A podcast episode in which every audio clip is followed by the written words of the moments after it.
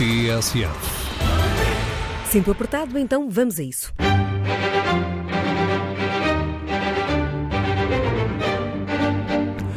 São seis e meia nesta tarde de segunda-feira, agora com GPS Belém, edição de Judite Nes e Souza. A importância de um acordo assinado ganhou nova relevância hoje, depois do debate da rádio e deste aviso do candidato e presidente Marcelo Rebelo de Sousa sobre um eventual futuro governo que tenha o apoio do Chega. Havendo dúvidas sobre o comportamento, aí faz sentido haver acordos escritos. Assim, o aviso de Marcelo Rebelo de Sousa, já vamos retomar os tons deste debate na rádio. Antes, o GPS dos candidatos. Onde, onde para, por esta hora, João Ferreira, Miguel Midões. Depois do debate das rádios que acabaste agora de mencionar, João Ferreira esteve na Escola Secundária Artística António Arroio, em Lisboa, eh, e depois veio para onde está agora, eh, para a Marinha Grande, um bastião do Partido Comunista Português e símbolo da luta operária. Ele participa aqui numa sessão pública que está mesmo agora a começar. Eh, nesta sessão vão estar Jerónimo de Sousa, o secretário-geral do PCP, mas também Isabel Camarinha, da CGTP.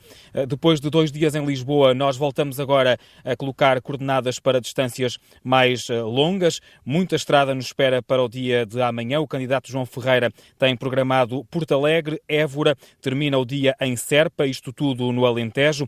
Há um encontro com organizações sociais em Porto Alegre, depois uma visita a um laboratório da Universidade de Évora e, uh, para terminar o dia, um encontro Horizontes de Esperança em Val de Vargo, em Serpa, e depois visita ainda, para fechar esta jornada, um, trabalhadores de uma uma padaria, estes que não podem confinar hum, nesta altura de confinamento. As coordenadas da campanha de João Ferreira e Marisa Matias. Sónia Santos Silva, por onde tem o GPS neste, neste dia?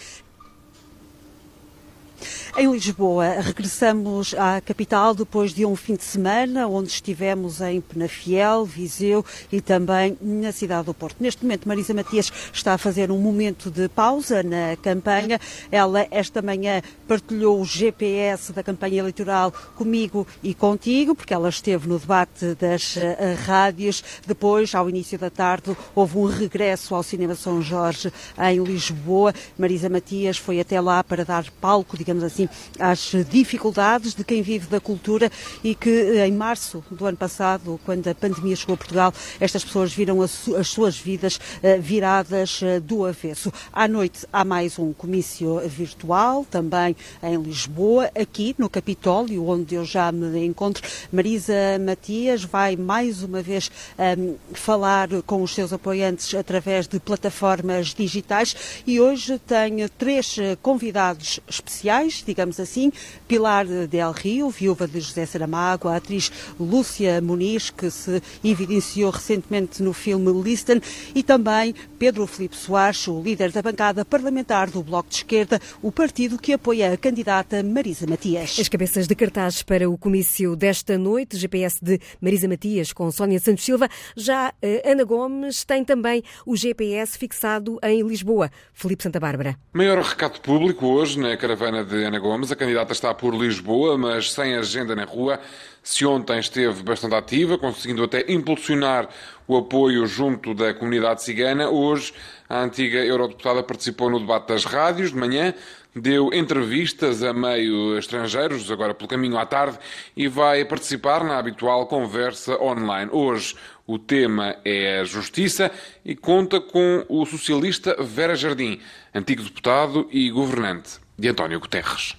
Felipe Santa Bárbara com a campanha de Ana Gomes, Marcelo Rebelo de Sousa desconfinou a campanha e hoje Raquel de Melo apontou o GPS para a Zambuja. Viagem mais longa, depois de sábado e domingo ter ido ao Barreiro e ao da Fundo, Marcelo Rebelo de Sousa veio até à Zambuja visitar uma instituição particular de solidariedade social. Amanhã foi passada em Lisboa, no debate da rádio, e à noite dá mais uma entrevista também na capital. Amanhã, entre vários afazeres presidenciais, o candidato participa num debate com alunos de superior a poucos quilómetros do Palácio de Belém. Agenda do candidato e presidente presidente Marcelo Rebelo de Sousa. Maria Augusta Casaca, a campanha de André Ventura anda pelo Minho. Depois de Braga, as coordenadas do candidato do Chega vieram mais para o litoral e chegou a Viana do Castelo esta tarde, onde fez um almoço-comício num restaurante onde teve cerca de 50 apoiantes, muitos deles que o acompanham por diferentes distritos. À tarde visitou uma fábrica em Lourdelo e o centro empresarial em Passos de Ferreira e à noite vai inaugurar uma forma inédita de fazer comícios. Será um comício drive-in, ao ar livre, na Praia do Aterro, em Lessa da Palmeira. Assim andam os GPS desta campanha eleitoral, com os vários candidatos. Olhamos agora em detalhe como uh, ocorreram hoje e os recados que foram dados no debate da rádio esta manhã. Seis candidatos presentes, um ausente por escolha própria e Marcelo Rebelo de Sousa, o candidato que hoje no debate não despiu o fato de presidente, a explicar que mais vale deixar de lado o que é lateral, como a ausência de André Ventura, que convidado desde dezembro, não encontrou forma de estar presente para debater com os outros candidatos. Até porque não quis estar presente, é também uma forma de não o valorizarmos, é não centrarmos para além de um certo limite o debate, que é isso que se pretende quando não se está presente. Mas enfim. O suspiro de Marcelo Rebelo de Sousa veio acompanhado de um aviso e de uma clarificação sobre o caso dos Açores. Ele fez muito bem em exigir acordos, porque havia dúvidas. E, portanto, é evidente que a nível nacional, aqui foi dito por vários intervenientes, havendo dúvidas sobre o comportamento, aí faz sentido haver acordos escritos. Se for essa a situação, se ela jamais vier a acontecer. Mas acontecerá mais depressa se nós transformarmos em polo central da vida política portuguesa o que não deve ser.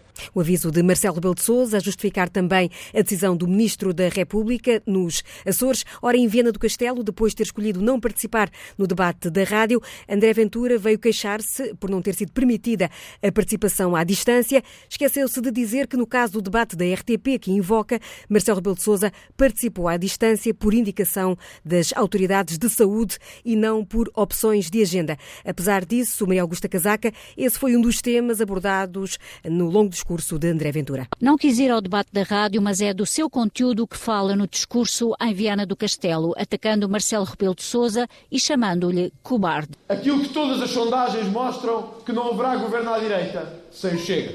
E diz que só com um acordo escrito. E acusa o PSD de ter dado palco e de colocar o Chega como polo central da ação política o presidente covarde, que quando eu não estou presente, ousa dizer coisas como esta, mas quando foi à televisão frente a frente, na SIC, disse que não, que o Chega era um partido democrático, que tinha a mesma legitimidade que todos os outros. Em mais um almoço-comício que se prolonga sempre pela tarde fora, André Ventura lançou o desafio a Rui Rio. Saia do confinamento em que se colocou para denunciar esta vergonha que hoje foi dita por Marcelo Rebelo de Sousa de exigir a André Ventura e a Rui Rio o que não exigiu a António Costa, a Catarina Martins e a Jerónimo de Sousa. E que venha dizer se prefere a extrema-esquerda a governar Portugal ou se prefere o Chega e o PSD a governar em Portugal. Ele que ontem chamou a Rio travesti de direita, hoje já pretende um acordo futuro com o PSD, à semelhança do que se passa nos Açores. O PSD não vai ter maioria absoluta nem o Chega, infelizmente. Estamos condenados a um governo de direita para salvar Portugal. E o que hoje disse Marcelo é que vai ser um obstáculo a esse governo de direita. Nós temos que exigir a Rui Rio um rápido e clarificador sentido do que pretende. Porque Rui Rio não há segundas oportunidades em Portugal. E a Marcelo chama-lhe o candidato dos socialistas e considera-se o único representante da direita nestas eleições. E esse candidato da direita sou eu. E se queremos que a direita volte ao poder Portugal, no dia 24 temos sair de casa e votar André Ventura. No espaço onde decorreu o almoço, os jornalistas não puderam entrar a não ser no final. Esperaram quase três horas na rua e até para ir ao quarto de banho foi-lhes exigido que levassem os telemóveis no bolso para não poderem filmar ou tirar fotografias da sala. São as regras da campanha do Chega, jornalistas que não podem filmar ou fotografar, ou seja, documentar aquilo que se passa, no fundo, cumprir o papel de jornalista. Na senda dos trabalhadores que diz terem sido esquecidos pelo atual Presidente da República, o candidato João Ferreira, apoiado pela CDU, ouviu hoje quem trabalha na escola António Arroio. Reportagem de Miguel Midões. Cristina Melo, assistente operacional há 25 anos, ganha tanto como quem faz o mesmo há um mês. Nós estamos com muita falta de pessoal, como em várias escolas. É o nosso grande problema, sempre. As nossas condições de trabalho, as nossas carreiras, os nossos ordenados. Eu, por exemplo, como outras colegas, estamos cá há 25 anos e o nosso ordenado foi sempre abafado pela atualização do ordenado mínimo. Maria Goretti é a chefe dos assistentes operacionais. Na folha salarial pouco se nota. Sou injustiçada porque na minha carreira também continuo na mesma, não, não ganho muito mais por, por ser eh, coordenadora do, do pessoal, só ganho mais trabalho porque tenho que estar sempre a, a fazer manobras para podermos a, que as aulas lecionem, não pararem, mas com muito esforço nosso. O candidato a Belém, João Ferreira, ouviu as queixas e foi comentando. Mesmo antes da pandemia já faltavam muitos trabalhadores nas escolas. Trabalhadores que, por serem poucos, têm que fazer um esforço muito maior do que aquele que, que era suposto tendo como reconhecimento aquilo que aqui foi dito. Sem assistentes operacionais, as escolas encerram. E os professores, como estão? Por exemplo, a desvalorização das nossas carreiras docentes, não só dos professores que estão cá há vários anos não é? e que não têm qualquer perspectiva, de valorização dos seus centros de serviço. Por exemplo, também os professores, nós temos aqui um grupo, quase 30 professores contratados, alguns que estão aqui desde 2010 e que neste momento têm um vínculo precário. João Ferreira aponta as consequências. Os professores será provavelmente daquelas profissões que nós sentimos ao longo dos últimos anos mais serem desvalorizadas de um ponto de vista social. Uma desvalorização que levou a um afastamento. Isto tem levado muita gente a afastar-se da profissão e hoje estamos com problemas graves no que toca à falta de professores. Professores, assistentes operacionais, agora o lamento dos alunos. No início das, das aulas, antes do Covid, comíamos no chão, no chão da escola, à entrada da escola, e isso tem, é, é falta de higiene, obviamente há ratos, há pombos no chão. Obras por terminar na escola desde 2010, ainda sem cantina. João Ferreira saiu da Escola Artística António Arroio com uma serigrafia entregue em mãos pelo diretor Rui Madeira. Uma lembrança, uma serigrafia ah, da nossa escola, um muito dos obrigado. nossos produtos. Nós muito obrigado. fazemos coisas com as mãos. É verdade. Mesmo que não haja luz, nós conseguimos fazer coisas.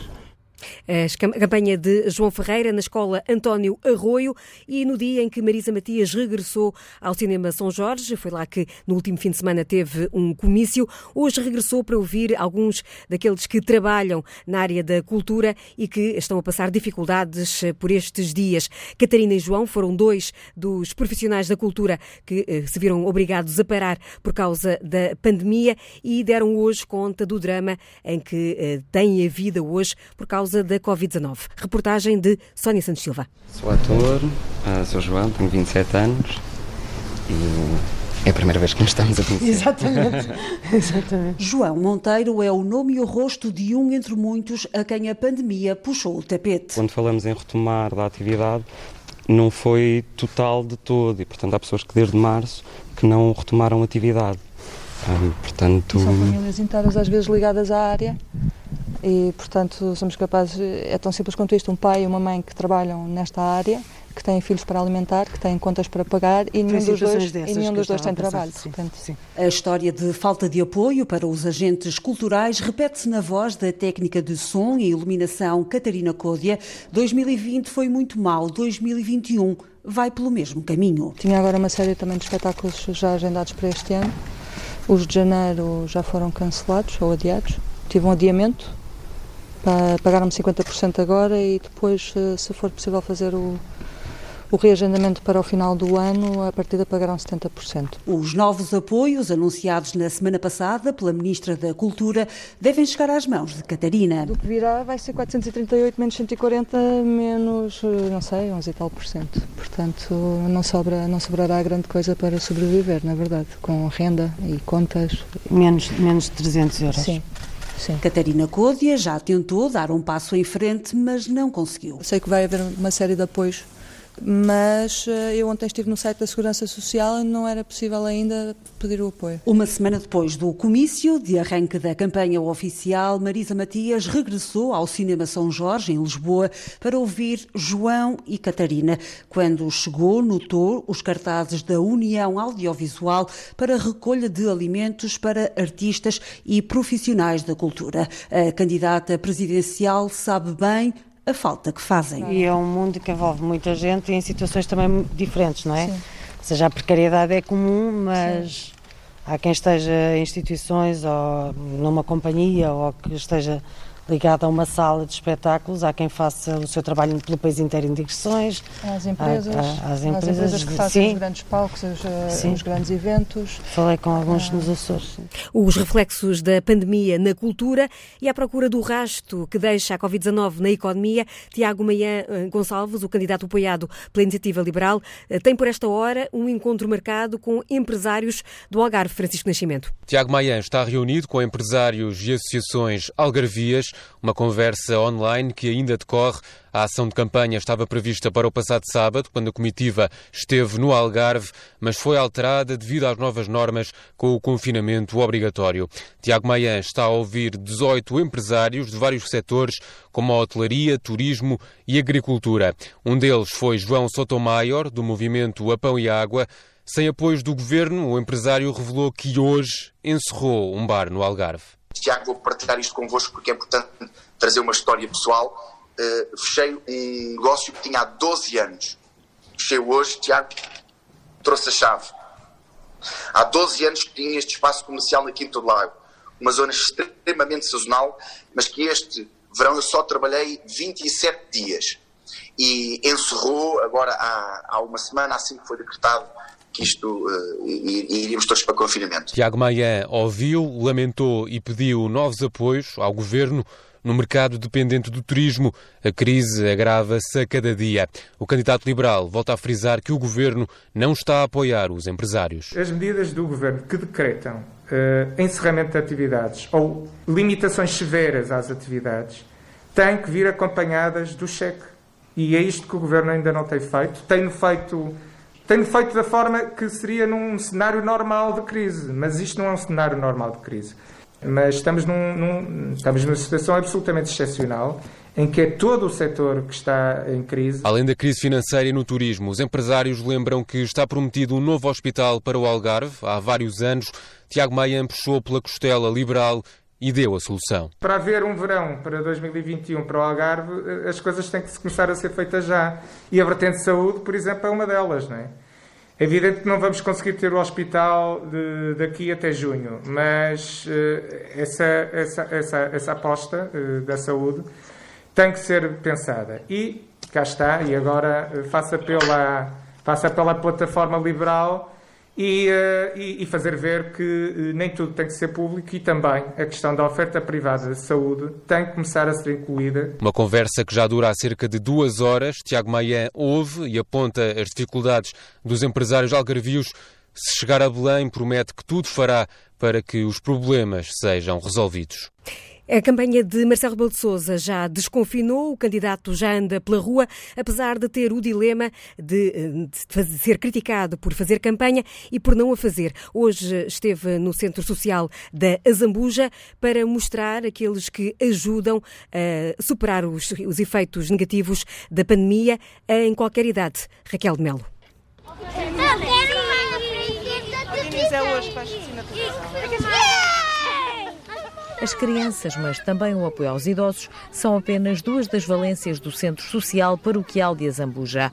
Um dos exemplos, explica Marcelo Rebelo de Sousa, do papel decisivo assumido pelas IPSS na resposta à pandemia. Isso tem sido muito importante por todo o país, porque cumpre uma missão que é insubstituível, eh, onde o Estado não pode chegar e tem sido quem aguenta nas várias crises e nesta crise pandémica em domínios como a saúde, como às vezes a educação, a solidariedade social, sempre em todos os vários domínios. Depois da visita à instituição, já na rua a prestar declarações aos jornalistas, o candidato acusado por uma transiunte de andar em campanha em vez de ficar confinado, desabafou sobre o que pensa da campanha do ainda presidente. E confesso que numa primeira fase estava quase tentado a reduzir a, a praticamente nada. Mas depois, como via que era interpretado como um sinal de arrogância, de sobranceria, de distanciamento, de autoconvencimento, era difícil explicar que era uma questão de precaução e de contenção sanitária, passei a ter uma ação praticamente todos os dias, ou ao menos alguns dias de campanha. Uma ação, ponto. Uh, isto para dizer que uh, não há uma ausência de campanha democrática em véspera de eleições. Marcelo até tem tentado sinalizar que é uma campanha discreta, ainda assim diz sempre sujeito a críticas. Mas é evidente que há sempre aquele argumento como a senhora que passou e diz, está a ver, anda a dizer que é preciso estarmos confinados, o senhor devia estar confinado no Palácio de Belém e está aqui para cumprir uma ação de campanha. Se eu estivesse confinado no Palácio de Belém, diziam, lá está ele, convencido, acha que já ganhou, ou acha que não é importante a eleição, ou acha que não é importante a campanha. É importante, ele devia, mas é vir para a rua, e se não vai para a rua, não está a respeitar. É assim na política como em tudo na vida. Há quem goste e quem não goste, e na Zambuja também há quem se coloca à janela para alegrar o dia de Marcelo numa campanha atípica. Os acordes da campanha de Marcelo entre o dilema de fazer ou não fazer campanha. Marcelo Rebelo de Sousa e os outros seis candidatos, Marisa Matias, João Ferreira, Ana Gomes e Tiago Maian Gonçalves e Vitorino Silva, disseram presente no debate da rádio esta manhã. Temas como a regionalização, a justiça, os poderes do presidente estiveram em análise e o Marcelo Rebelo de Sousa, como ouvimos, deixou também um aviso na pele de presidente de que um futuro acordo de governo governo que inclua eh, o Chega terá de passar por um acordo escrito. Foram eh, algumas das notas a reter de um debate que, na leitura do comentador da TSF, Pedro Adão e Silva, mostrou uma diversidade de candidatos no boletim de voto no próximo domingo percebe-se que temos uma oferta muito diferenciada. Isto é, é impossível um português que vá votar no domingo, e aqueles que já votaram ontem, eh, dizer que não há oferta e que os candidatos são todos iguais. Não são. E isso julgo que é fundamental e dá conta de uma outra coisa, que é possível termos uma oferta diferenciada eh, mas ao mesmo tempo eh, eh, uma oferta que permite um diálogo e uma interação entre os candidatos de forma civilizada. Talvez esse tenha sido também a marca distintiva deste debate. O segundo ponto é que estas eleições presidenciais são muito marcadas pela pandemia e, portanto, o tema da pandemia e da posição do Presidente da República face à pandemia acaba também por ser essencial. E também aí vimos diferenças. Mas, no fundo, estas diferenças também consolidam aquilo que já se vinha percebendo durante a campanha. Eh, Marcelo Rebelo de Sousa, eh, eh, no fundo, tem aproveitado estes debates não apenas para ir a jogo, eu acho que isso é fundamental, porque havia aqui uma expectativa de que ele não o fizesse, mas para também, indo a jogo, fazer alguma pedagogia sobre aquilo que tem sido a função do Presidente da República, mas também o papel do Governo e do Estado português nesta matéria. E talvez isso seja a sua principal força, mas também a sua principal fragilidade. Força porque confere um sentido moderador a ação do Presidente da República, fragilidade porque lhe permite aos restantes candidatos eh, colar o Presidente da República ao Governo e com isso eh, eh, diferenciarem-se. Este, este debate fica ainda marcado pela, pela questão do Presidente da República deve ou não dar posse a um Governo apoiado pelo Chega, aqui com duas candidatas a destacarem, Sana Gomes e Marisa Matias. Marcelo saiu-se bem da resposta aos, aos ataques que foi alvo, a propósito, sobretudo aqui da questão dos Açores mais do que sair-se bem, Manuel, eu acho que Marcelo Rebelo de Sousa eh, deu a chave interpretativa em parte para os Açores e explicou como é que vai agir eh, doravante e ainda eh, eh, chamou a atenção eh, do problema que se coloca no hemisfério à direita, como ele referiu, isto é, no PSD, na relação com o Chega. Primeiro, recordou que no acordo escrito nos Açores tinha ficado excluída aquela dimensão que era uma das exigências do partido de André Ventura em relação ao rendimento social de inserção, porque isso era matéria da competência da República e não da região autónoma, e isso foi excluído dos Açores. E, portanto, há aqui uma intervenção que limita limita uh, o espaço de manobra uh, de uma coligação e de um governo. Em segundo lugar, eh, eh, sublinhou que não se pode trazer para o centro e para o centro eh, do debate público e do debate político aquilo que é lateral. Eu acho que até se calhar a expressão mais adequada é marginal.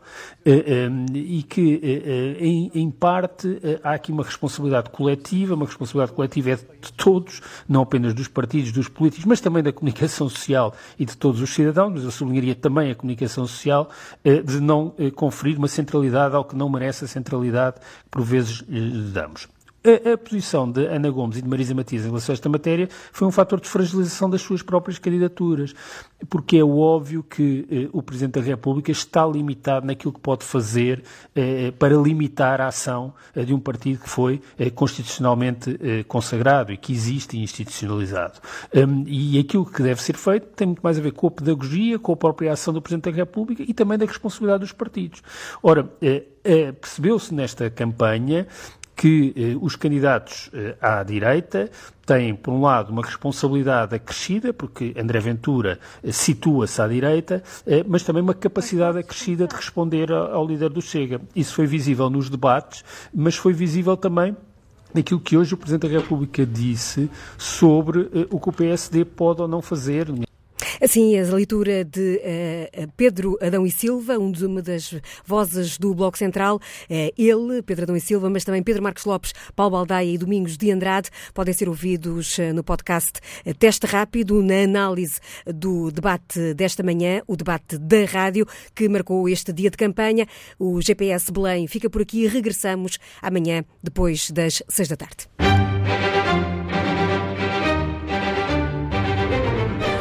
Todos os dias, teste rápido depois das nove e meia da manhã e o GPS Belém às seis da tarde, edição de Judite Nez e Souza.